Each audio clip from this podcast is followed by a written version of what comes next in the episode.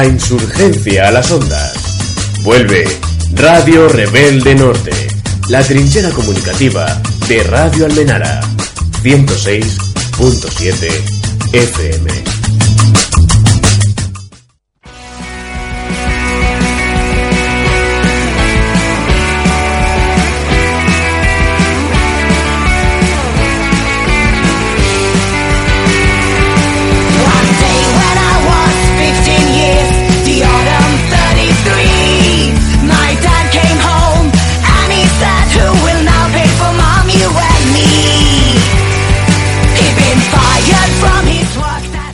Noches, bienvenidas y bienvenidos un lunes más a Radio Rebelde Norte.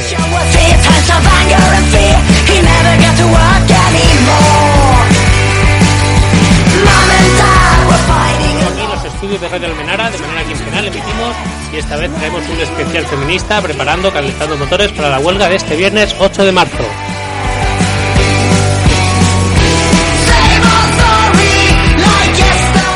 Mi nombre es Fran, pero no estoy acompaña Crespo. Buenas noches. Hola, buenas noches. Carlos. Buenas noches, rebelde. Y a los mandos Bernardo. Buenas noches. Hola, buenas noches. Estamos escuchando de fondo un grupo que nos gusta, que ha sonado varias veces aquí en el programa. Se llama The Golden Show. Y la canción Same Old Story. Ya, volvemos enseguida. In the golden years, when things were said and done, in the industry, at the factory,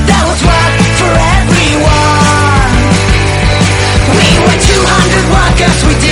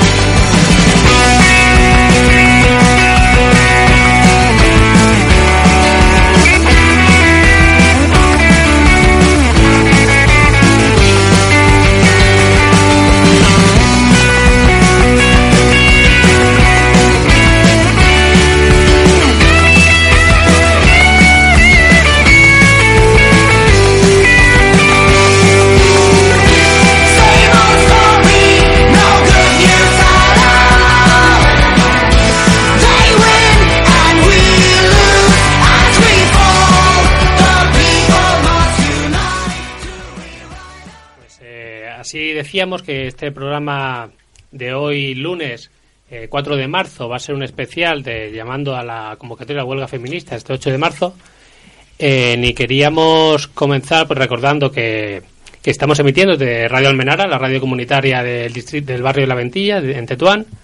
Eh, nos puedes escuchar por el norte de Madrid en directo. Ahora estamos emitiendo en la 106.7 FM, pero también en streaming a través de nuestra web, que nos puedes escuchar desde cualquier lugar, ya que nuestras bueno, nuestro alcance mediante ondas es más limitado en radioalmenara.net, en la web de, Radio Almenara.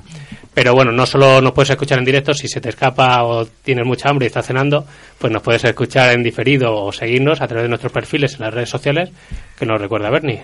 Pues además de en radioalmenara.net, donde nos puedes escuchar en directo, nos puedes eh, seguir por nuestro perfil de Facebook, Radio Rebelde Norte, nuestro perfil de Twitter, Radio Rebel Norte, y donde subimos los audios, una vez finalizado el programa, eh, en nuestro perfil de iVoox, radiorebeldenorte.ivox.com.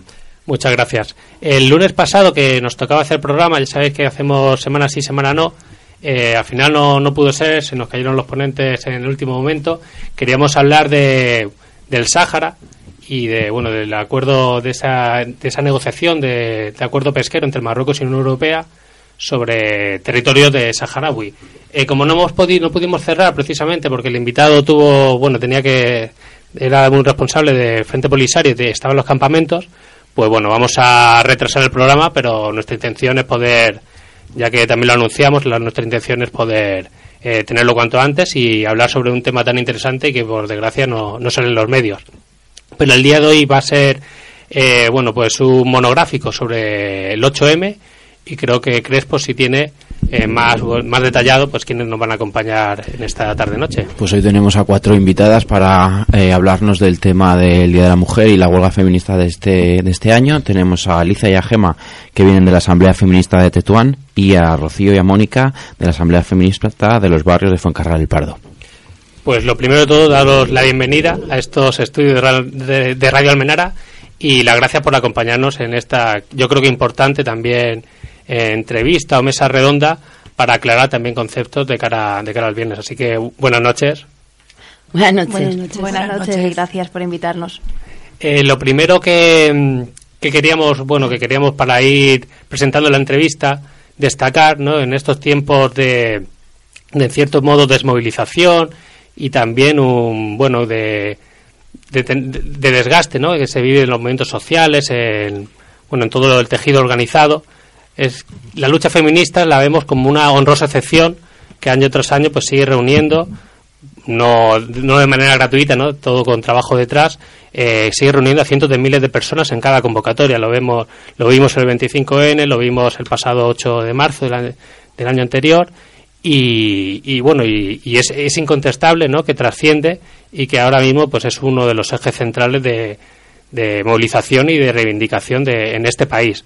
Y puesto que este es un programa especial, ya que este viernes es el Día Internacional de la Mujer Trabajadora y por segundo año consecutivo hay una convocatoria de, de huelga feminista, pues queríamos contar con vosotras ya no solo para hacer un- una entrevista al uso como solemos acostumbrar, sino para propiciar pues un espacio de diálogo, como decía anteriormente, un espacio pues que sirva para comprender que nos esté escuchando y bueno y también nosotros nosotras mismas en mejor la coyuntura en la que nos encontramos y también hacernos pensar tanto qué, qué debemos hacer o qué hacernos pensar tanto eh, en, lo público, ¿no? en las políticas públicas, como también en el ámbito privado.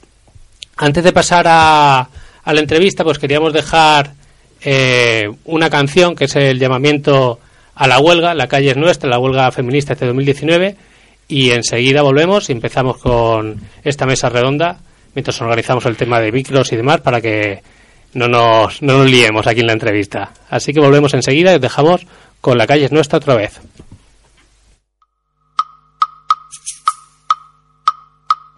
La calle es nuestra otra vez. El silencio hará coraje. Hoy paramos porque hay mucho que tejer. Y esta huelga es imparable. Calle es nuestra otra vez. El silencio hará coraje.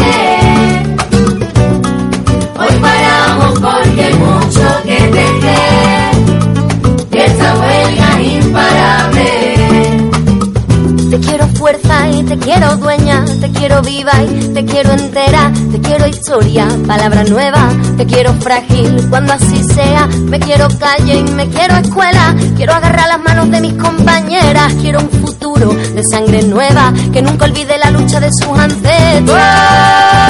que son mareas, cuerpos que son raíces y primavera. No quiero libre, no quiero viva, que el canto siga.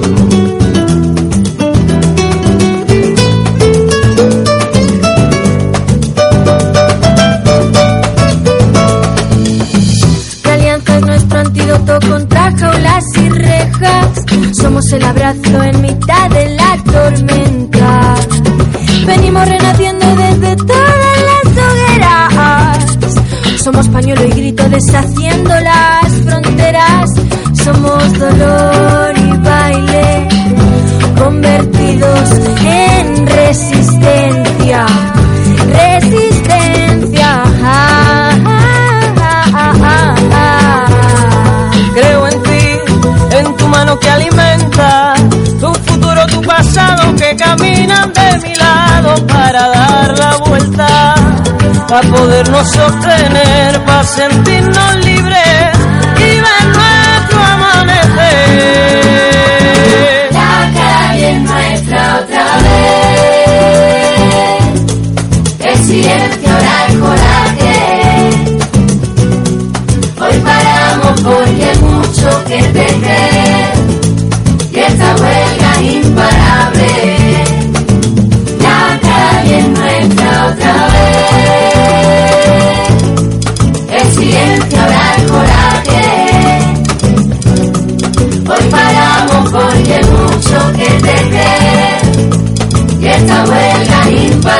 La nuestra es una huelga de cuidados.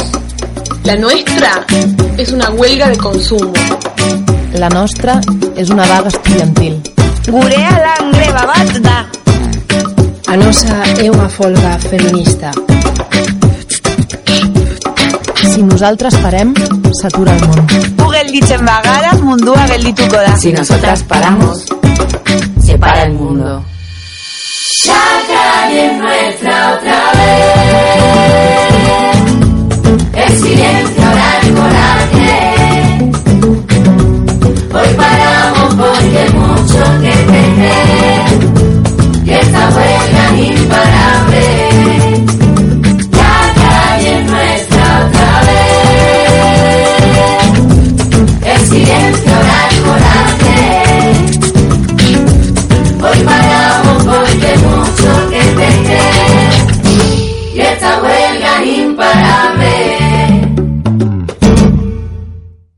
pues con esta canción que sin duda anima a, a- pues, bueno, a, se- a secundar y a participar en la huelga de este viernes, ya si tenemos eh, a nuestras compañeras aquí en la mesa, estamos organizados y, y creo que lo primero te lo dejo a ti, Crespo. Pues sí, hemos presentado eh, a nivel individual a nuestras compañeras aquí, pero queríamos preguntaros eh, de dónde venís, de qué espacios, eh, cómo funcionan, es decir, que, que habléis de vuestros colectivos. Bueno, por parte de Yo estoy en Tetuán, eh, bueno, conocéis cómo se organiza la, lo que es el 8M, que vamos por comisiones de ciudades, etcétera, hay una comisión estatal también. Y el año pasado eh, aquí surgió la idea, y también en algún otro barrio, de organizarnos para difundir la huelga en el barrio. También está la propuesta desde de siempre de estatal de que las lecturas del manifiesto no sean solo en las manifestaciones centrales, sino que también haya pequeñas concentraciones, puntos de cuidados. Entonces, había muchas cosas que organizar a nivel de barrio. Y en Tetuán nos juntamos un grupillo el año pasado que después, como salió también la huelga, pues nada, hemos decidido, decidimos continuar. Organizamos, por ejemplo, también aquí en Ventilla el homenaje a Matilde Landa.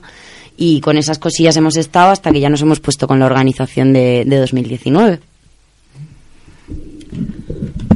Bueno, pues nosotras eh, en los barrios de Fuencarral del Pardo, eh, el año pasado eh, fue como un poco paralelo, porque desde el Café Feminista de Fuencarral del Pardo ya habíamos pensado eh, empezar a organizarnos para, pues para movilizar la huelga y desde la Piluca también había empezado lo mismo. Entonces nos juntamos y, y nos unimos desde diferentes colectivos. Y ahí es donde se creó la asamblea de, de Foncarral el Pardo, que no, bueno, no es solamente el barrio del Pilar, porque también hay muchas mujeres que, que es- pues, que están por diferentes barrios de esa zona, ¿no? Y, y bueno, en un principio eh, fue todo, eh, la forma de organizarnos fue como, como todo el mundo con muchas ganas de aportar y, y fue un poco todo sobre la marcha, ¿no? Y ya este año sí que, bueno, em- el año pasado en un principio nos organizamos por zonas de, de barrios para ir haciendo pegadas de carteles, movilizando, dando, eh, pues para que la gente le llegara a la huelga, que estuviera presente el feminismo en las paredes de, de todos los barrios, ¿no? Y después nos organizamos por tipos de huelga para, pues para movilizar, cada, para que no se quedara ningún tipo de huelga colgada. Y éramos muchísimas, pues eh, ahora mismo estamos, bueno, ahora mismo estamos como 50 en el grupo, pero en ese momento iniciático éramos como unas 30, pero todas muy, muy activas. Y, y bueno, pues ahí iba surgiendo todo, pues mm, era proponer y venga, vamos, proponer y venga, vamos. Entonces, pues fue todo como muy, como muy fácil, ¿no? Yo creo que también eh, al principio, el año pasado que, bueno, pues que era como que la, eh, como más, eh, no sé cómo decir, era eh, la primera vez que íbamos a convocar una huelga que asumíamos el concepto de huelga así como más general y la gente estaba como muy motivada inicialmente. Entonces, pues nada, fue súper sencillo. En cierto modo, me habéis contestado ya parte de la pregunta que quería haceros, pero otra parte sí que, que creo que se puede, se puede aprovechar. Y es el balance de este año, ¿no? Porque el 8 de marzo de, de 2018, eh, bueno, salieron millones de personas a la calle, fue un. Bueno, yo creo que fue la movilización más grande, bueno, sin creerlo, ¿no? Fue la movilización más grande del año pasado y tuvo un éxito rotundo. Y os quería preguntar sobre qué balance hacéis de, de este año, ¿no? De, desde ese 8 de marzo hasta ahora, em, qué se ha conseguido. En cierto modo digo que habéis respondido parte de la pregunta porque se ha conseguido, por lo menos, ese, eso, esas redes, ¿no? Que ya están creadas, que ya que siguen funcionando, que están engrasadas, en, por una parte, pero por otra, pues sí queremos eh, que nos digáis, bueno, cómo, cómo pensáis que, que ha evolucionado y también cómo veis la situación y la diferencia con la anterior, anterior convocatoria. Eh, porque a lo mejor a nivel general sí que en los últimos meses se ha podido también haber un poco de tema de crispación y, y nuevos, bueno, nuevos actores, ¿no? Que, que a la defensiva pues están intentando imponer una, una agenda antigénero por- o reaccionaria, y sin más, ¿no? No sé quién se anima a empezar. El año pasado probablemente eh, hubo menos mm, organización preparatoria, fue algo mucho más espontáneo y este año la diferencia está en que nos venimos organizando desde hace ya varios meses. Se ha trabajado mucho a nivel estatal y luego se ha ido descendiendo a las ciudades y los barrios, como comentaba Ali. Y entonces ha habido mucho trabajo previo. De hecho, tenemos aquí la agenda encima de la mesa y es alucinante. O sea, no puedes llegar a todo lo que hay.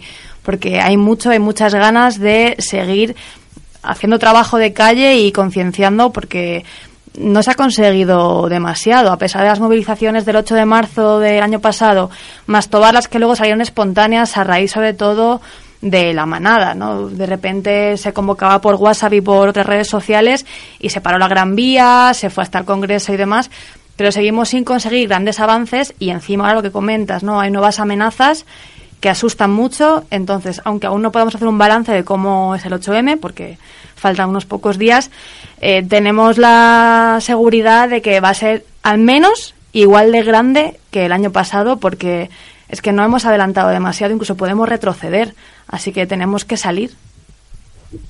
Sí, Alicia. Eh, yo por aportar respecto al análisis de lo que conseguimos realmente el año pasado, pues es verdad que a nivel de políticas, de públicas, etcétera, mm, podríamos decir que nada, o sea, no se nos no se nos escuchó, pero sí que es verdad que entramos en el debate social con una fuerza brutal, que hemos sembrado un montón de familias en las que no se debatía sobre la división de trabajos y ahora se debate y ahora se va al conflicto, que yo creo que eso, vamos, en muchos años no lo habíamos soñado desde el desde el feminismo. Y luego respecto a toda esta ola de, de reacción, pues al final yo creo que tampoco estamos muy preocupadas por eso realmente, o yo por lo menos. O sea, al final un movimiento de reacción te viene a decir que estás haciendo las cosas bien. Cuando, cuando hay alguien que reacciona opuesto y que dice, oye, que lo que tú, que lo que tú estás planteando me toca a mí un poco los palos del sombrajo de mis privilegios. Entonces, que surjan ese tipo de movimientos, no voy a decir bienvenidos, pero creo que es un que es un síntoma bastante bueno y que además no hay que dedicarse a reaccionar a ellos, ya son ellos los, los reaccionarios, ¿no? Nosotras tenemos nuestra propuesta de un mejor mundo posible y seguimos con ella. Y además no hay marcha atrás. Es decir, es que el, despertar en masa, perdón, despertar en masa que hemos tenido eh, del movimiento feminista, que además es un movimiento que a mí mm, me, me excita las neuronas por el tema de la base. Es decir, tiene algo de original y de, y de y de espectacular precisamente porque, porque despierta las bases y puedes participar desde cualquier punto de, desde donde estés, tanto, sobre todo las mujeres, pero también los hombres, desde donde estén, pueden participar de este despertar en masa, ¿no? Y eso a mí me parece una de las partes como más interesantes. Y luego en el tema de la, de la reacción, luego sí me gustaría tocar otra vez, si es posible, este tema de de, de ese despertar poco a poco y día a día, porque eh, en mí concretamente ha sido una experiencia muy, muy interesante. Y mm, respecto al tema de la reacción, eh, yo estoy completamente de acuerdo contigo. Es decir, ningún miedo, eh, son los de siempre, simplemente con nuevos con nuevos logotipos y nuevos diseños más fashion quizás o, más a la moda, más tuiteros, qué sé yo. Pero no tienen ningún tipo de, de, de base que otra cosa que, que es la reacción, pero la reacción ya está inventada. O sea que, como, ya está inventada, ya sabemos por dónde va a ir. Y lo que sí que es verdad es que no tenemos que perder el tiempo. Porque un movimiento social, lo que sí que pasa en los movimientos sociales es que si se paran un minuto, van para atrás. Entonces, lo que no hay que hacer es parar. Es decir, ahora que ya está, la mecha encendida, es seguir hacia adelante y no parar ni un minuto. Eh, y a estos nos los llevaremos por delante y les arrastraremos, vamos, pero de sobra. Es al menos como yo lo estoy viviendo y como creo que todas las compañeras que, que están acompañándome ahora mm, lo estamos viviendo entre todas. Es la sensación. En respecto a la convocatoria de huelga en sí, vamos a intentar tratar por diferentes aspectos de, de la misma, que luego nos podremos extender o, bueno, pasar de lo que veamos más interesante, pues dedicarle más tiempo. Y sí quería empezar por la parte laboral, porque es verdad que el 8M cambió un poco la, bueno, un poco cambió eh, radicalmente el concepto de huelga de que teníamos entendido hasta ahora, ¿no? Una huelga siempre en España, las huelgas clásicas era una huelga para la producción y siempre se medía, ¿no? Pues la industria ha parado, eh, bueno, pues se iban a las fábricas, etcétera. Y el año pasado, pues eh, aprendimos mucho, sobre todo, pues eh, por la parte que nos toca a los hombres, pues eh, mu- muchos otros aspectos que nunca nos habíamos ni siquiera planteado una huelga, ¿no?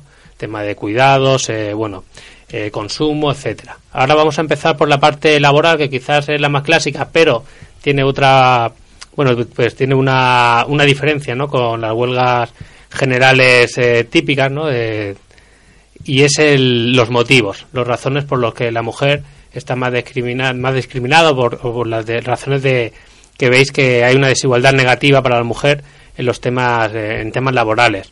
Me gustaría que me comentarais eh, cuáles son las razones de la convocatoria en la parte laboral y también las propuestas. Y de nuevo, eh, no sé si empezamos por ti, Rocío. Vale.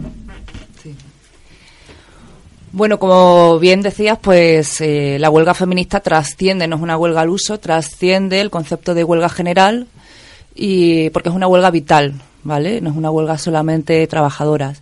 Para nosotras la, o sea, la huelga laboral, la huelga feminista laboral, eh, nosotros llamamos, solam- nosotros llamamos a las trabajadoras, ¿vale? Porque el objetivo es eh, visibilizar nuestra ausencia y ya también eh, visibilizar esa división sexual del trabajo, ¿no? Porque hay sectores altamente feminizados que casualmente, ¿no? Son los más precarios y, y sectores más masculinizados.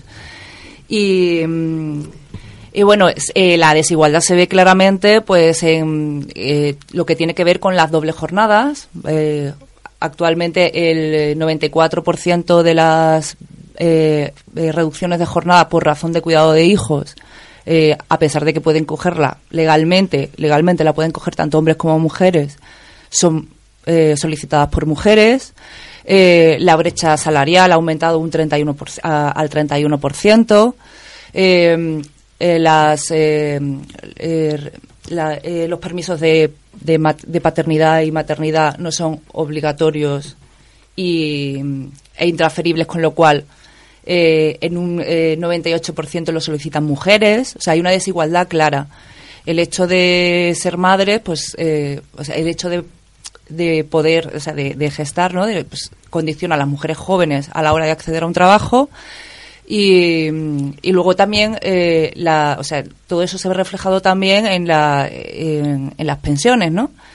Eh, también eso reduce, bueno, bueno, eso reproduce posteriormente a la vida laboral eh, una condición de, de precariedad. Entonces sí que hay muchas razones para, para la huelga laboral, pero realmente, aunque el año pasado pa- pararon eh, del orden de alrededor de unos 5 millones, este, se, se cuantificó, pero claro, eh, podían, como los sindicatos llamaban tanto hombres como mujeres, tampoco podemos saber realmente eh, la cantidad de mujeres exactamente, ¿vale? Pero realmente el objetivo es eh, que sea visible en la sociedad esa división sexual del trabajo y hay un problema también que debido a la temporalidad que se da en los trabajos más precarios, que son los más feminizados, eh, y sobre todo esto afecta a las migrantes, eh, muchas veces no tienen posibilidad de hacer esa huelga, ¿no? Por eso también eh, este año hemos querido darle especial importancia a, a la huelga de consumo, a la huelga de cuidados, que son las partes más invisibles. Y, y bueno, no sé si queréis comentar alguna cosilla más. Yo me apetecía añadir, eh, a ver, sí que es cierto que hay una, existe una división sexual del trabajo, existen brechas salariales, existen techos de cristal, eh, pero al final sí que es verdad que también en el tema laboral yo creo que estamos, o sea, que no es solo un tema feminista, que estamos todos y todas unidos contra la precariedad y que es justo reconocer que a, a veces parece que se oculta un poco, no por nosotras, sino por los medios de comunicación, que los accidentes laborales y las muertes en el trabajo afectan mucho más a los sectores masculinizados y de hecho la mayor parte de las muertes en el trabajo eh, son, son de hombres. Eh, sin embargo, nos encontramos que hay una especie de sistema de contratación de mujeres que nos busca como para los trabajos más, más esclavos, peor pagados, o, mm, pues por ejemplo, las trabajadoras de la, de la fresa, o sea, los agricultores de la fresa contratan fundamentalmente mujeres marroquíes porque saben que están tan desesperadas y tienen familias a las que mantener, etcétera, que, que van a aceptar cualquier condición, incluso los abusos que, sexuales que han, que, que han salido a la luz. Pero también tenemos otros muchos sectores y que no afectan solo a las migrantes.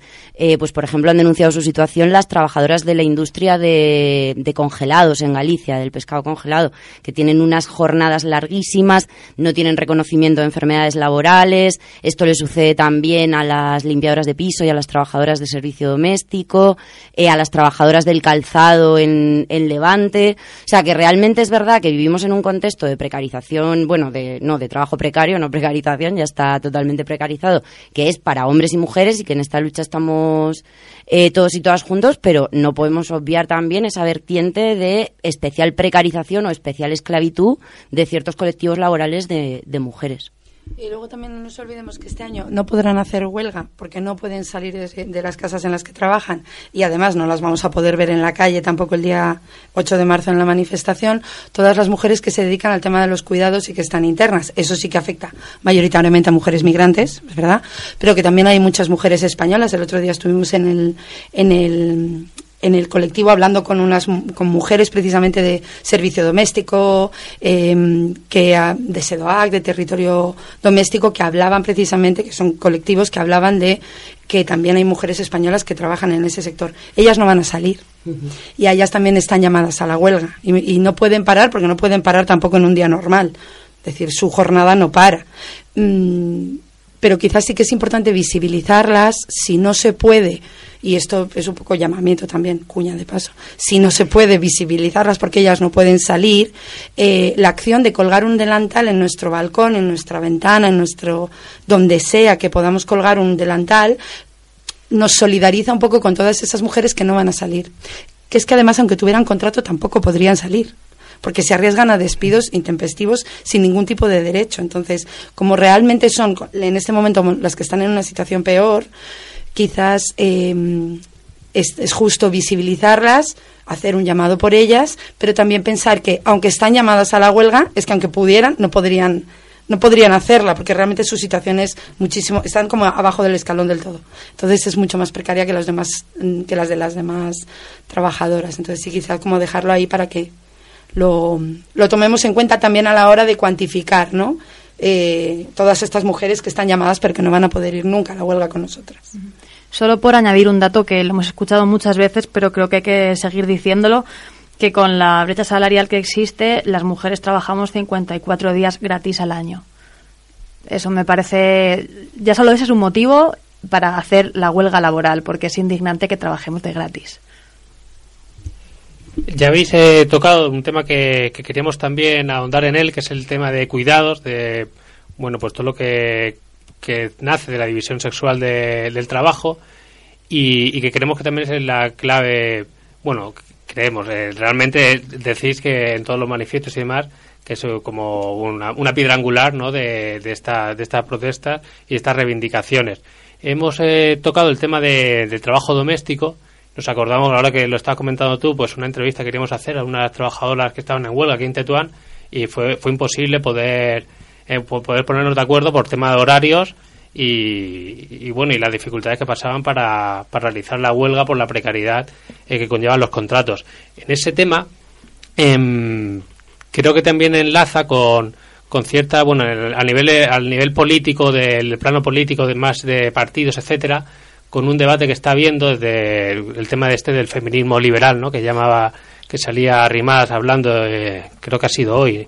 Bueno, lo ha dicho muchas veces, pero ayer una entrevista con, eh, bueno, con, en la SER, ¿no? Con Pepa Bueno, creo que era, que le preguntaba por, por el tema este, de, bueno, que ella siempre estaba con lo de que el feminismo anticapitalista, y quería preguntaros por, por, es- por eso en cuestión. ¿Es posible un, un, un feminismo liberal o hay una contradicción entre, entre cuidados y capitalismo por todo lo que conlleva? ¿no? Porque a veces nos podemos centrar en, el- en la, bueno, la gente que tiene unas condiciones más capas medias en mejorar, eh, en mejorar las condiciones, en, en cosas que son justas y son, pero que se olvidan de, bueno, pues de quién está cuidando tu casa o de, no sé, ¿es, es- posible el feminismo liberal? ¿A quién beneficia o es antagónico el capitalismo y una economía, o sea, y una división del trabajo justa?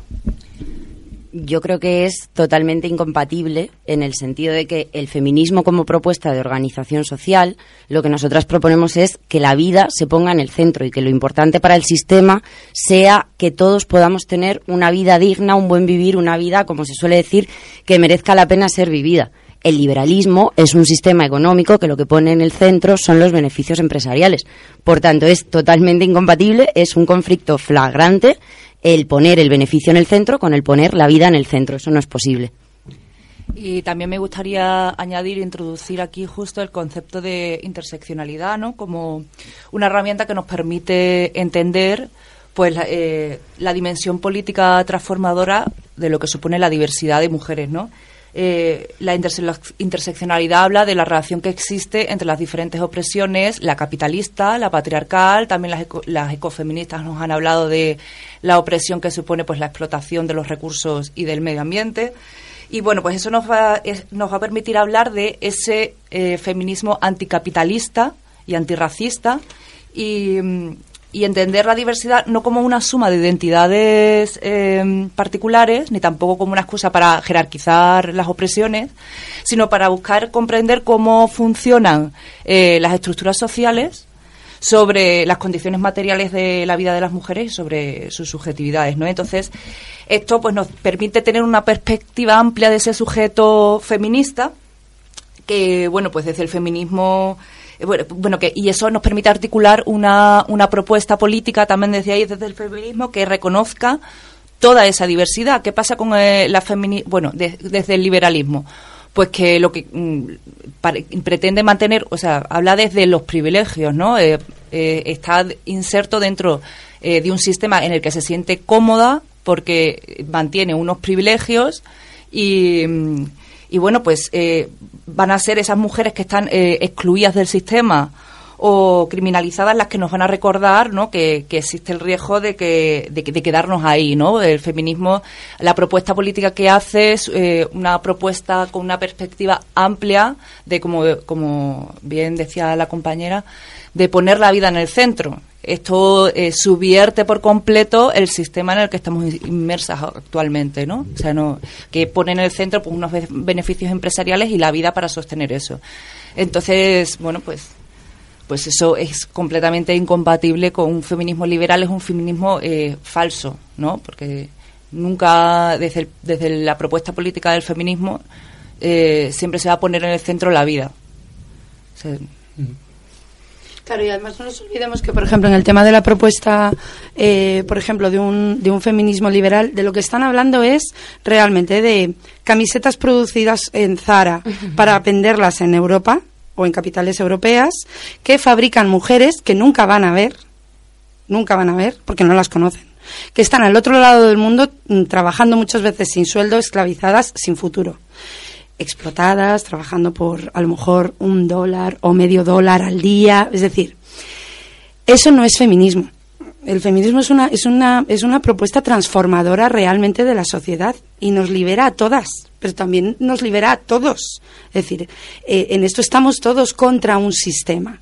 Sí, entonces a mí me parece interesante lo que ha dicho Ali antes respecto al tema de es que eh, al, al final os vais a tener que unir, quiero decir, los chicos, los hombres, os vais a tener que unir, porque nuestra propuesta es liberadora para nosotras, las primeras que disfrutamos de esa libertad y es maravillosa. Una vez que la, la, la medio atisbas, ¿no? Sabemos que no la vamos a conseguir en esta vida, no la veremos perfecta, pero la medio ves por allí y dices, wow, es brutal.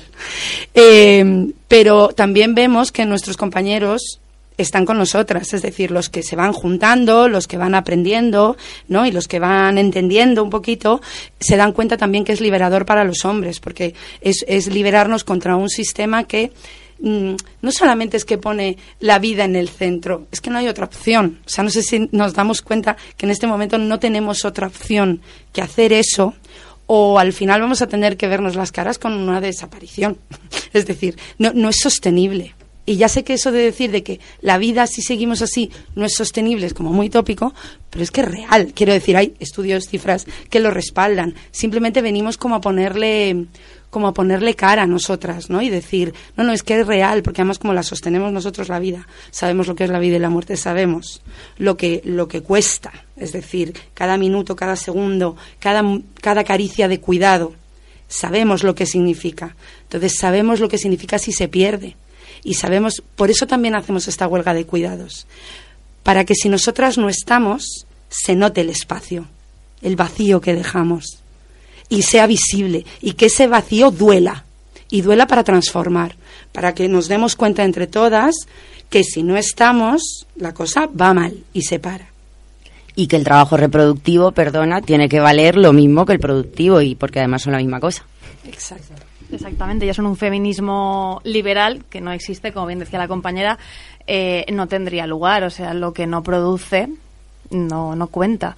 Entonces dejaría fuera a muchísimas mujeres, porque en su mayoría los cuidados los realizan las mujeres, y luego además en ese feminismo liberal también se plantea que puede haber mujeres al servicio de otras mujeres y otros hombres, engendrando vida, no de forma altruista, como están diciendo, eso es un negocio, es totalmente liberal y no, eso no está dentro del feminismo. Eh, yo voy a hacer una pregunta, así que tengo una duda. ¿eh? La mía es una. mm, Se me ha ocurrido sobre la marcha, no estaba en el guion. Eh, mm, por mi trabajo me paso muchísimas horas viendo eh, redes sociales, no me queda otra. Estoy castigado a eso. Pobrecito. Pobrecito. Qué pena. Y sobre todo Instagram y demás.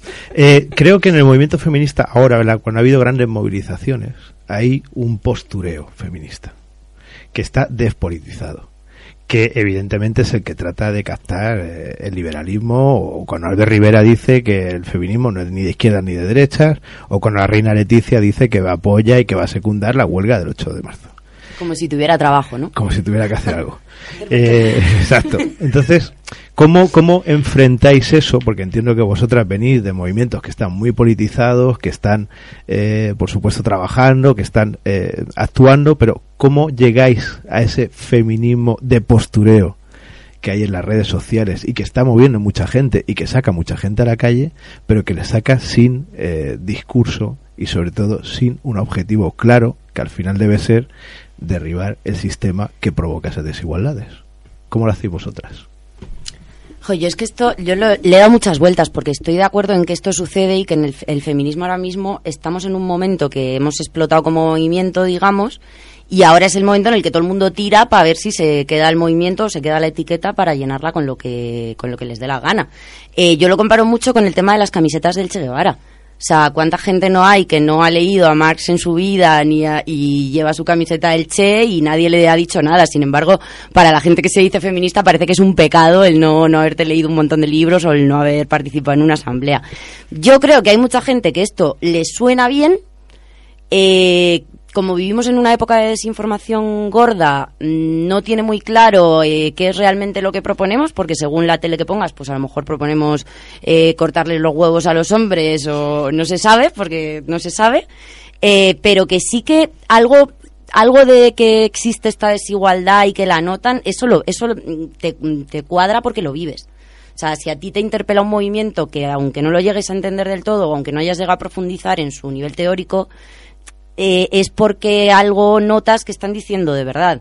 Entonces, lo que decía la compañera antes es no parar, seguir movilizándonos, seguir movilizando a la gente, seguir haciendo discurso. eh, otra cosa no, pero el manifiesto de este año, si bien no es muy divertido, es bastante duro y bastante serio, más que el- incluso que el año pasado, y cada vez se profundiza más a nivel teórico y a nivel de ideas. Y simplemente yo creo que a la que vayas a dos, tres manis ya te han hablado de Silvia Federici o, o de trabajo reproductivo, trabajo productivo, ¿eh? Y que, y que no hace falta de todas maneras. ¿eh? Em, el tema de, por ejemplo, conocer, em, o sea, profundizar a nivel teórico, cierto. Pero hay una cosa que nosotras tenemos que poner en valor mucho de lo que está pasando ahora mismo en la calle y en los barrios y en los y en cada pueblo, en cada aldea, en cada lugar donde haya una asamblea feminista, que es el hacer. Es decir, lo fantástico y maravilloso del movimiento feminista ahora mismo es que hace. Habla, estudia, lee, pero hace. Y eso es lo que nos hace distintas también y hace que sea tan excitante la propuesta respecto a los que no hacen. Es decir, porque quedarte en casa leyendo estupendamente lo hemos hecho durante un montón de tiempo. La cuestión es hacer. Y porque además es interesante, o al menos esto lo vemos más eh, cu- cuando eres latinoamericana, lo ves clarísimo, pero aquí también yo me encuentro con compañeras que lo ven muy claro, em, porque sabemos nosotras mucho que haciendo se aprende y se genera conocimiento. Es decir, porque si no, no tendría sentido el conocimiento de nuestras abuelas o de nuestras bisabuelas o de nuestras indígenas. Es decir, ellas nos transmiten conocimiento y ese conocimiento no se lo ha dado ninguna teórica del feminismo. Ese conocimiento se lo ha dado el actuar cada día y el ir em, em, enlazando y tejiendo ese, ese desgranando ese, ese conocimiento y convirtiéndolo en algo que podamos disfrutar. Entonces, a estas mujeres eh, no las rechazamos, no las tiramos por responder un poco, son mujeres, les atraviesa también esa, esa diferencia. Tarde o temprano se darán cuenta que no hay otra salida, porque tenemos razón. O sea, esto es lo que también habría que decir. Y también estamos enfadadas, también habría que decirlo, y tenemos derecho a estar enfadadas y a tener razón. Y como tenemos razón, no pasa nada, seguimos adelante y vamos haciendo. Yo creo que esta es una de las cosas que tenemos que empezar a decir así como con más soltura, chicas. Muy de acuerdo. Pues si os parece, vamos a hacer un, un Kit Kat musical. Eh, creo que lo tienes ahí preparado, Bernie. Sí, vamos a poner un tema de Mafalda eh, con Rebecca Lane y el título de la canción es Las que faltaron.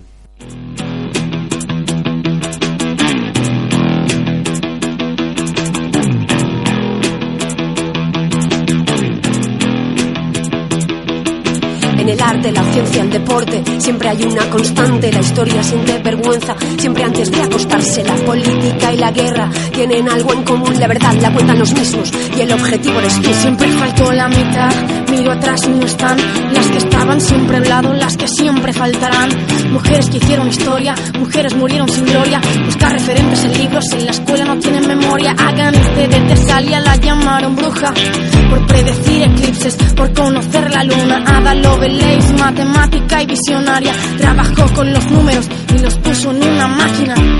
Margulis habló sobre la evolución. Chinsi fue una pirata que comandó una legión. Pamela Linton Travels voló en paraguas contra griegos, romanos y egipcios. Estaba Cleopatra. J.K. Rowling se llama Joan, pero vendió más al esconder su nombre real, como otras atrás que no se atrevieron a firmar por miedo a la hoguera. La iglesia, el Estado, la prensa, miedo que tiene cualquiera.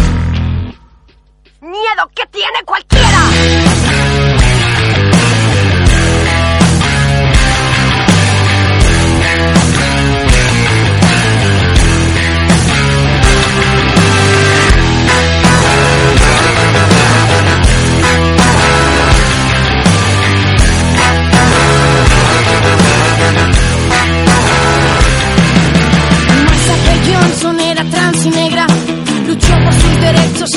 Estuvo en guerra. Que no sepamos de ellas no quiere decir que no existan. Venga, Barney, una compositora renacentista.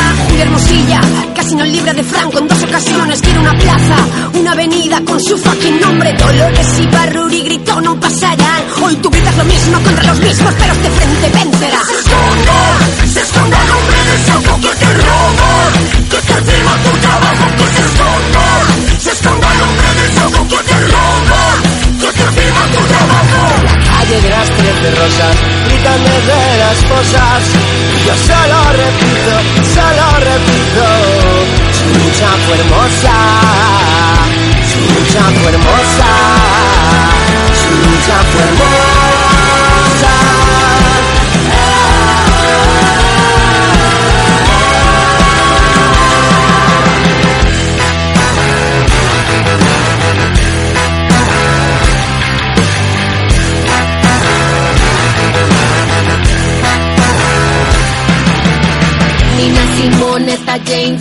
Holiday, Janis Joplin, Edith hoy me ayudan a cantar. Violeta Parra, Mercedes Sosa, Chabela Vargas, con ternura y rabia en la garganta. Por mis ancestras, por mis abuelas, por las poetas olvidadas, por todas las nuestras. Les mando fuerza de vuelta, por mí, por mis compañeras transfeministas y anti todo construimos la revuelta. Que se esconda, se esconda el hombre del saco que te roba, que te viva tu trabajo, que se esconda saco que te roba, que te.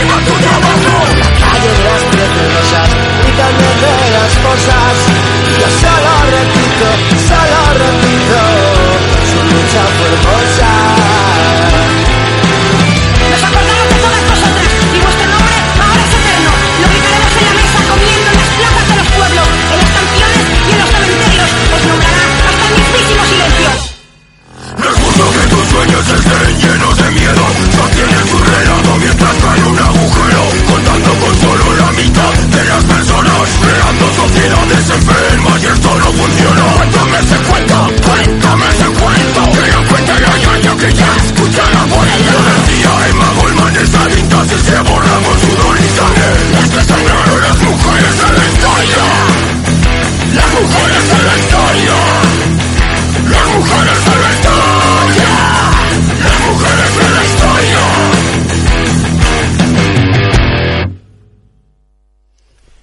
Bueno, pues la siguiente parte de esta segunda entrega de Mesa Redonda queríamos comenzar con la otra, bueno, el otro llamado, la huelga se acompaña también un llamado de huelga de consumo y queríamos que nos explicarais eh, en qué funciona, o sea, en qué consiste, perdón, y también cuándo comienza, porque me suena haber leído que, que comienza antes del 8 de marzo.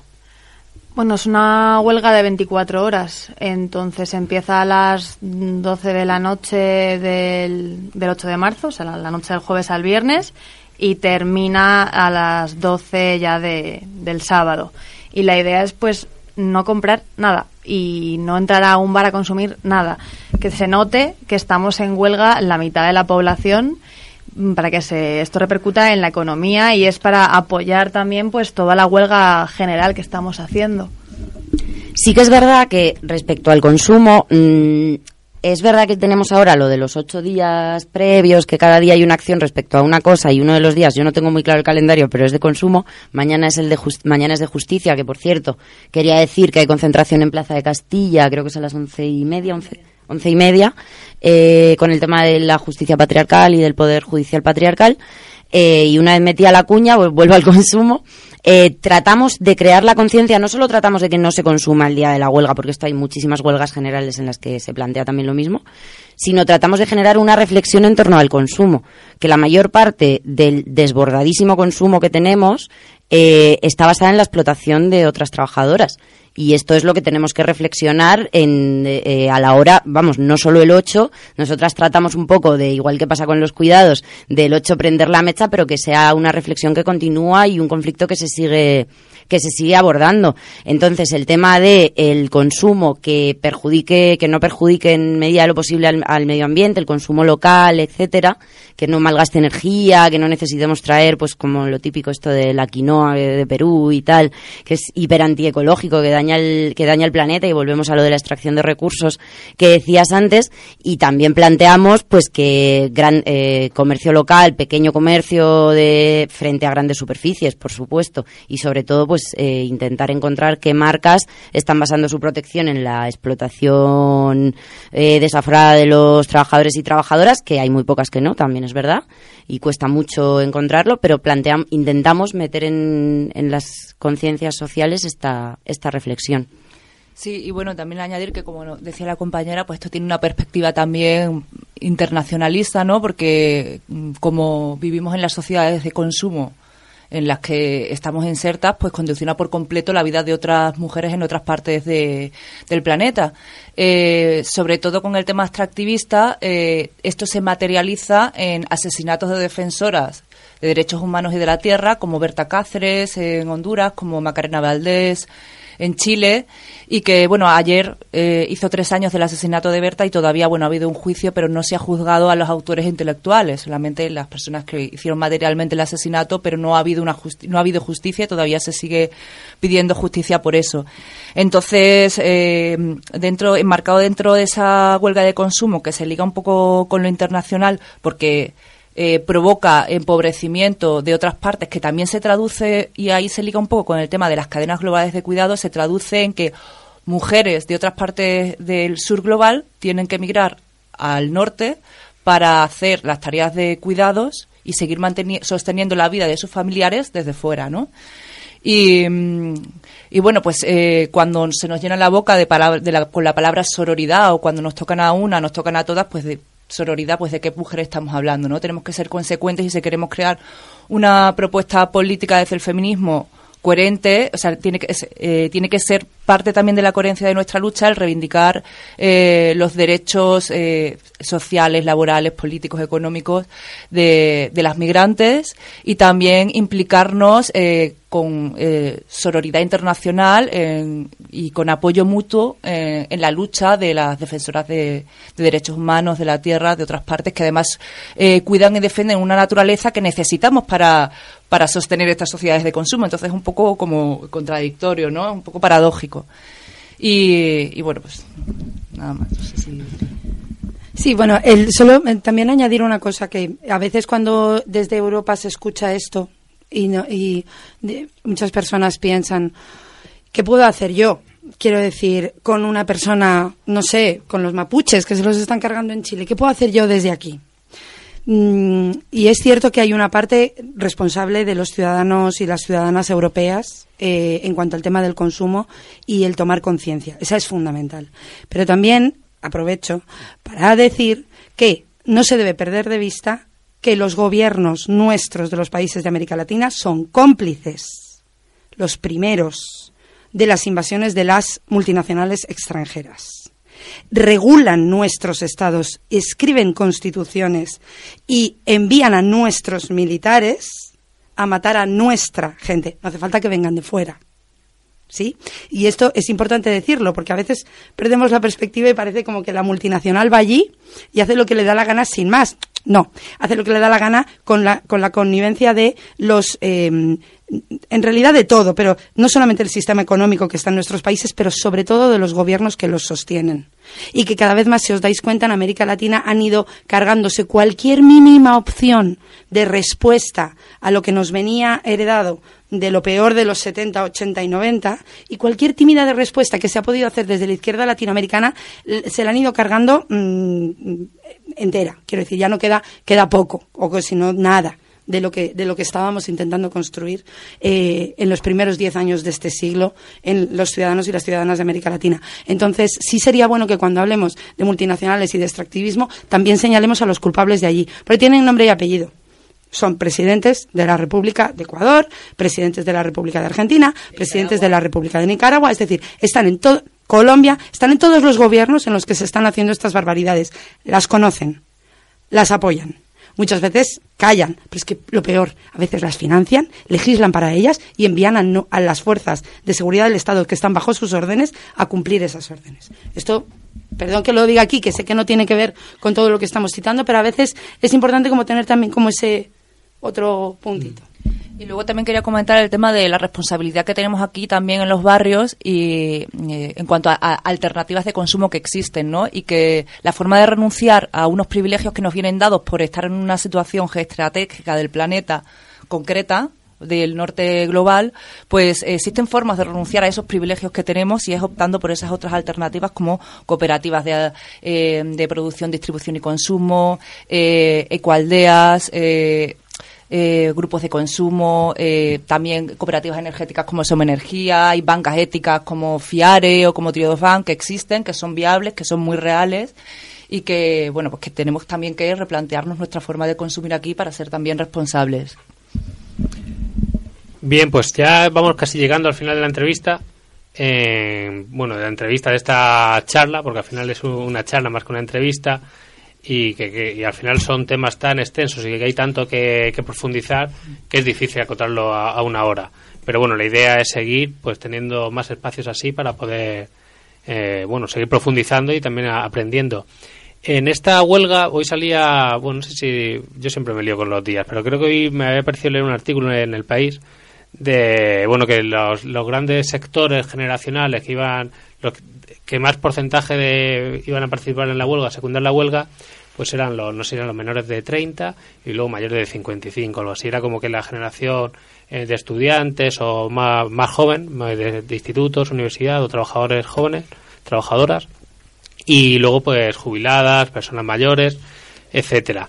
Em, re- relacionando esto, que sí me gustaría saber si lo estáis notando vosotras eh, en vuestro trabajo cotidiano, eh, pues quería esa relación y ese trabajo que habéis estado haciendo para esta convocatoria del 8 de marzo, pues si me podéis hacer un, un resumen y también cómo ha sido, cómo, cómo notáis esa, bueno, esas diferencias generacionales y también cómo se actúa con realidades tan distintas, ¿no? Porque al final entiendo que son mensajes distintos, son realidades distintas y pero el, el fondo, ¿no? Lo, el fondo es lo que los, los- le- lo une es lo mismo, pero la manera de llegar supongo que será diferente.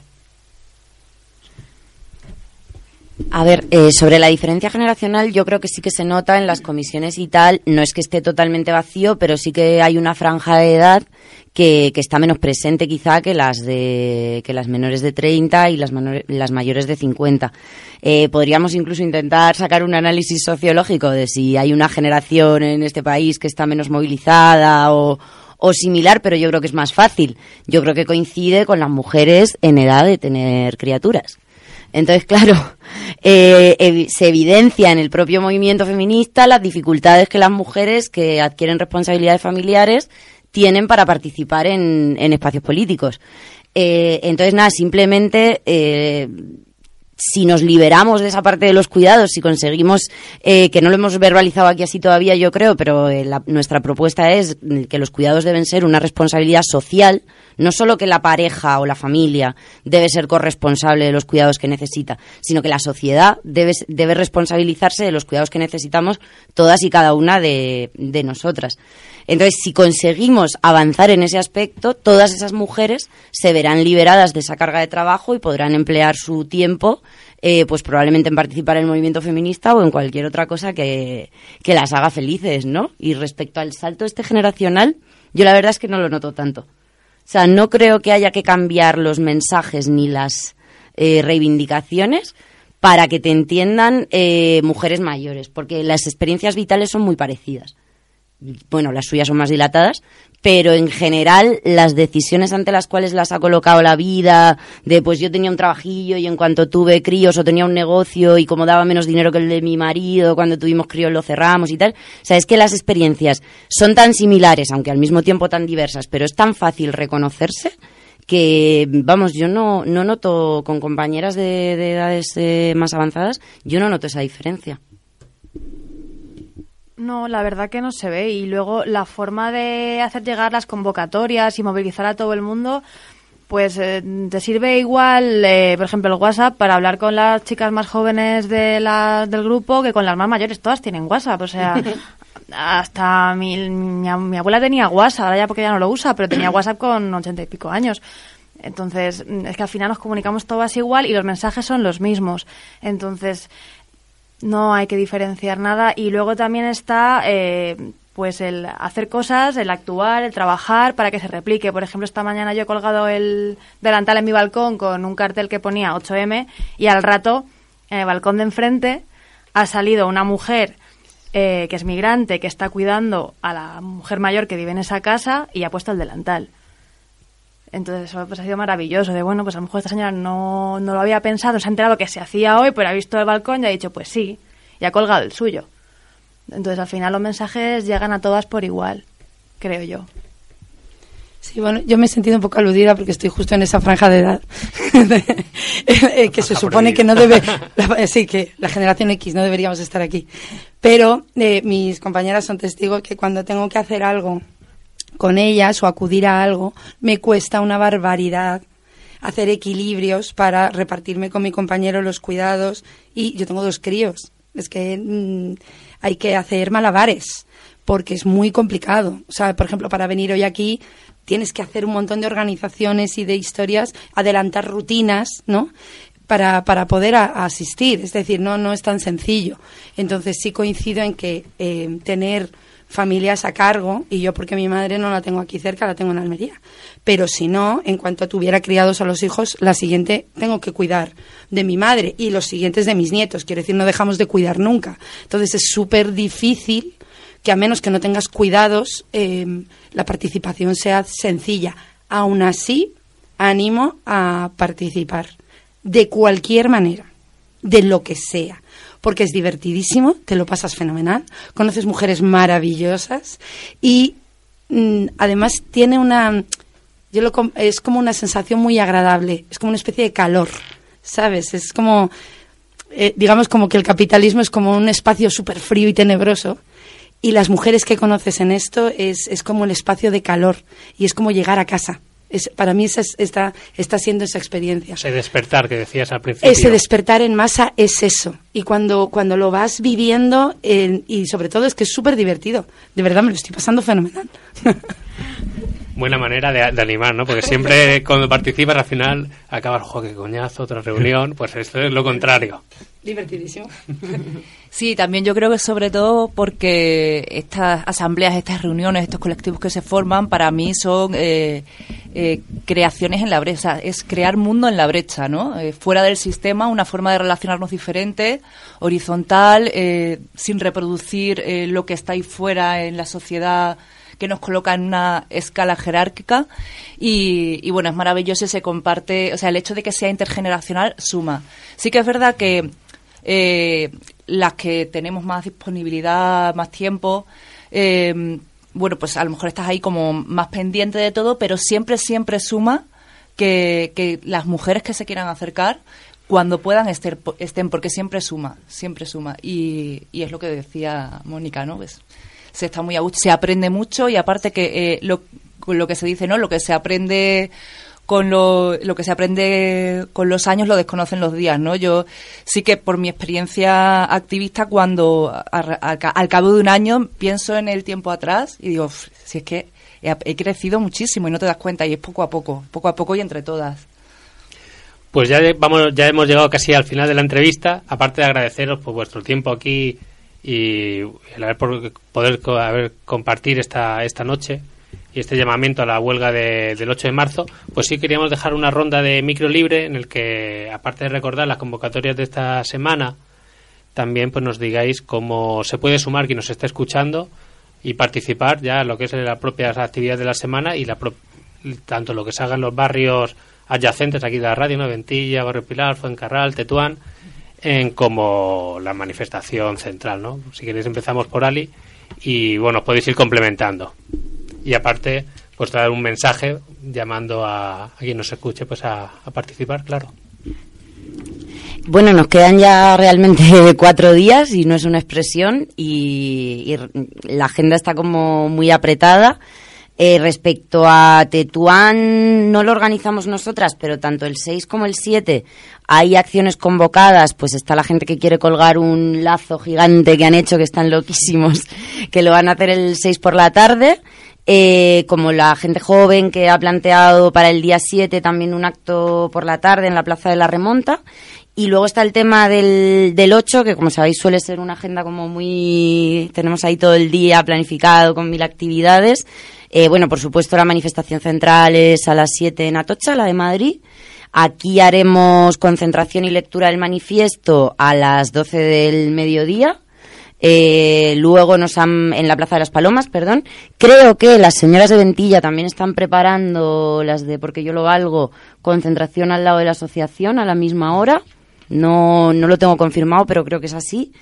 Y bueno, después de la, de la concentración de la Plaza de las Palomas, pues tendremos también eh, comida popular organizada por nuestro queridísimo grupo masculino, porque tenemos un grupo masculino de apoyo.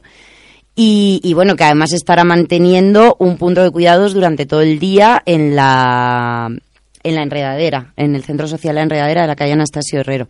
Y nada, por la mañana eh, estamos planteando piquetes informativos y al consumo. Seguramente empiece uno a las siete y cuarto en Plaza de Castilla y estamos perfilando todavía el, con- el de consumo. Yo os recomiendo que nos sigáis en Twitter sobre todo. Eh, Tetuan8M es la, es la cuenta porque ahí es donde, donde vais a tener más información más. Todavía os digo que estamos puliendo detalles de algunas cosas, pero ahí vais a tener la información más confirmada. Vale. Eh, bueno, pues eh, en la asamblea de Foncarral Pardo, eh, a las 12 de la noche haremos la, la cacerolada, ¿vale? Con pasacalles y partiremos de metro de Avenida de la Ilustración y haremos un recorrido hasta Peña Grande, recorriendo diferentes barrios. El desayuno, bueno, el- la peluca va a ser un punto de cuidado. Los compañeros se han organizado para estar todo el día, para que vayamos allá a desayunar, a comer. Así que a partir de las 9 de la mañana ya se puede ir a desayunar ahí. Y antes de, de esa hora eh, haremos algún piquete eh, informativo por Fuencarral y, y después haremos eh, una concentración, eh, participaremos con, eh, con trabajadoras del Hospital Ramón y Cajal eh, en una concentración, ¿vale? Porque allí, se da la si- eh, se- allí no van a poder hacer huelga porque hay servicios mínimos y la situación que se da es que los servicios mínimos trabaja más gente que en días festivos, que además lo han denunciado, ¿no? Entonces estaremos también ahí apoyando y leeremos también un manifiesto con las compañeras del Ramón y Cajal. Y, luego a las 12 haremos eh, la concentración de los barrios a las 12, a- así, a las 12 en eh, el Parque de la Vaguada, en la esquina de la Churrería, con Betanzos. Por la, eh, haremos a la misma vez, o sea, a la- entre las 11 y las 12 habrá otras compañeras también haciendo piquetes de consumo en la Vaguada. Y a partir de las 2 ya eh, será la comida, ¿vale? Que será en la peluca. Haremos alguna acción más entre, entre las 4 y las 5 y a las 5 pensamos salir ya hacia la manifestación desde el barrio, desde el metro barrio del Pilar. Y más o menos eso. Sí, bueno, animarles a que se mm, lo miren por las redes, en las páginas web, donde pueden participar en cada barrio. Yo quisiera ya- llamar a todas las compatriotas mías y, y mm, ecuatorianas y de toda América Latina para que, o sea, sé que si alguna me está escuchando es complejísimo, es difícil participar, que seguramente ese día trabajáis, no vais a poder venir. Os animo de todas maneras a que eh, participéis en vuestro barrio, que seguro que hay algún lugar para participar, eh, y sobre todo a que no tengáis mm, reparos ni miedos. Pensad una cosa, hemos estado construyendo resistencia siempre desde la oscuridad. Siempre. Estamos acostumbradas. Lo que pasa es que estábamos atomizadas. Esto es simplemente sacarlo a la luz y agarrarnos los brazos. Haceros esa idea. Es tan sencillo como eso. Con lo cual, en realidad lo lleváis dentro. Solamente hay que sacarlo. Un último apunte, eh, aquí en Tetuán, eh, que la gente esté atenta a las bocas de metro porque iremos eh, anunciando cómo nos vamos a organizar para bajar a la manifestación central. Vale, o sea, en estos días ya se va a poner toda la información. Vale, pues muchas gracias, ha sido un placer y desearos un éxito eh, y no- en medida de lo, que, de lo que podamos pues estaremos ahí también eh, apoyando y intentando que sea un éxito total de este largo recorrido que queda por hacer. Muchas gracias. A vosotros. Gracias a vosotros. Y bueno, ya llegamos al final del programa. Queríamos aprovechar este especial para recomendar también que pues que escuchéis otros programas que van a ver esta semana y aquí en Almenara, bueno, y no solo en Almenara, sino en diferentes radios comunitarias. Como sabéis, la Red Estatal de Medios Comunitarios ha lanzado una campaña, bueno, quizá no lo sepáis, pero ha lanzado una campaña eh, promoviendo la movilización del 8 de marzo y también, pues, como ya hizo el año pasado, en dando la voz a las compañeras de los medios comunitarios en el Estado español para bueno pues para eh, para dar la, la- su visión sobre los medios comunitarios las cosas que quedan por mejorar que no son pocas y también para llamar a la movilización. Aprovechamos para recordaros que mañana martes escuchéis a Onda Jóvenes que va a haber un programa también muy interesante sobre el 8M y hablarán también con la gente de la REM y nuestro amigo Semi, que está por ahí también enredado, con una nueva radio comunitaria que los migrantes franceses han creado en París, creo que, se, que está creándose, una radio comunitaria se llama Radio Conchita y coge el nombre, de hecho, de las trabajadoras domésticas españolas que en los años 50-60 emigraron a Francia y bueno, entonces en Francia sacó una editorial ¿no? de, muy de la burguesía francesa, sacó un libro que diga, un libro que la portada era eh, Cómo educar a tu señora Conchita para las tareas del hogar. Y salía la señora vestida sevillana, y creo que tiene mucho que ver incluso con lo que se ha estado hablando aquí, y a veces nos olvidamos de nuestra historia, que también es presente. Así que os animo que lo busquéis por internet, lo de Radio Conchita, que van a ver también mucho, va, va a tener continuidad y le deseamos toda la suerte a esa iniciativa. Y creo que nos despedimos ya, volvemos en 15 días, pero antes, se me olvidó, iba a despedir, dejamos a Carlos con su cuaderno de bitácora, que me lo ha apuntado, en su sección. Pues Carlos, todo tuyo el micro. Alicia, Gema, Rocío, Mónica. Son la voz esta noche de miles, de millones de mujeres que en un momento de su vida dijeron basta. Basta de ser invisibles, de no tener voz, de ser la delicada rosa, la que está detrás del gran hombre, la de la madre que cuida del hogar. Ellas dicen que no, que estos son derechos humanos, es así de fácil, es así de claro. O son para todos o los tenemos que conquistar entre todos. Y los primeros, desde luego, deben de ser los de las mujeres, las siempre olvidadas, tanto las revoluciones como los estados liberales. La mujer que ocupa su espacio, el espacio que nosotros tenemos que ayudar a conseguir. Por eso, gracias de todo corazón. Y ahora sí, pues nos despedimos, volvemos en 15 días. Y Bernie, ¿qué, ¿con qué despedimos el programa? Pues despedimos el programa con la fallecida gata Gatana y el tema se llama Lisístrata. Espero que os guste y nos vemos aquí en 15 días. Salud y rebeldía.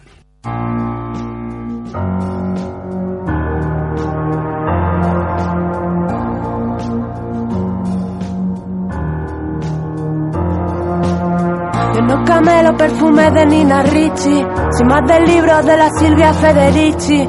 Será mejor que traten mejor esas bichis, no sea que de repente me escuchen y se compinchen. Os lo tengo dicho, os lo dejo hecho al punto. La teoría King Kong no apunta, facilito tronco.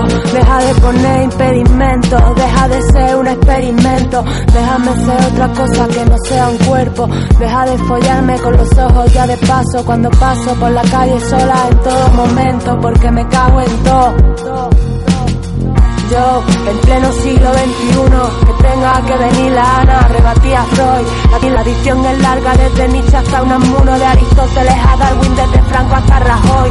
De aquellos barros, estos lodos, sé por dónde voy, que las cosas no han cambiado demasiado a día de hoy. Haciéndome X-Train, alojar Cami, modus operandi, rayados, estampados, rollo funky. Eres la fuerza del demonio. Eres la que quebró el sello de aquel árbol prohibido. Eres la primera defensora de la ley divina. Eres la que convenció a aquel a quien el diablo no fue suficiente para atacar. Así de fácil destruirse la imagen de Dios del hombre a causa de tu deserción, mujer. Que venga Dios y lo vea como se contra brujas durante la Inquisición. Vale, que monten suministros, festivales feministas contra la segregación, alimentando el tópico con discriminación positiva que es mentira, no es ninguna solución. Yo hago lo que quiero bajo el niño, no andes sola, mujer en toda regla, poetisa con mayúsculas. Descontrolada por la ciudad cantando hardcore Con camisas y tacones altos Con la moral muy por encima de sus cuentos Como la de otras tantas putas que mueren callando. Yo ando cayendo ya, encallándome en mi propia guerra civil Como Lisístrata Sin más que decir que aportar a la causa Rosa Luxemburgo, Campo Amor, Griega Amazona, Vestal Romana, sendero impío hacia la vida humana, Kenia, Cana, Sajo y Pati, Parque, Hatsepur. Yo invoco y Jateba, buscando una luz, buscando una luz, buscando una luz. Yo invoco y Jateba, buscando una luz, buscando una luz, buscando una luz. Yo invoco y Jateba. Desde que Prometeo les mostró el truco del fuego, sometieron nuestro ego desde Atenas a Estambul. Tú y cuantos como tú contra estas dos titanides, corre y dile a aquel que no vamos a ser tan dóciles. Imbéciles se creen que son la élite, caerán por su propio peso cuando rescate a Eurídice. La pídame, humíllame si quieres, ponme un burka, arráncame la voz y el clítoris para ser más pulcra. Cóndeme, tápame bien ese descote impuro, no sea que te pervierta o te transporte al lado oscuro, no sea que te intoxique con mi psique de cianuro. La mujer es el diablo, eso seguro, ten cuidado. Ando cayendo ya, encallándome en mi propia guerra civil Como lo hiciste acá Sin más que decir que aportar a la causa Un tributo a mis musas que luchan diciendo que la mujer, si no es prostituta, es tonta. Pero si es que no es de las dos. Lo que sí está seguro es que es mala.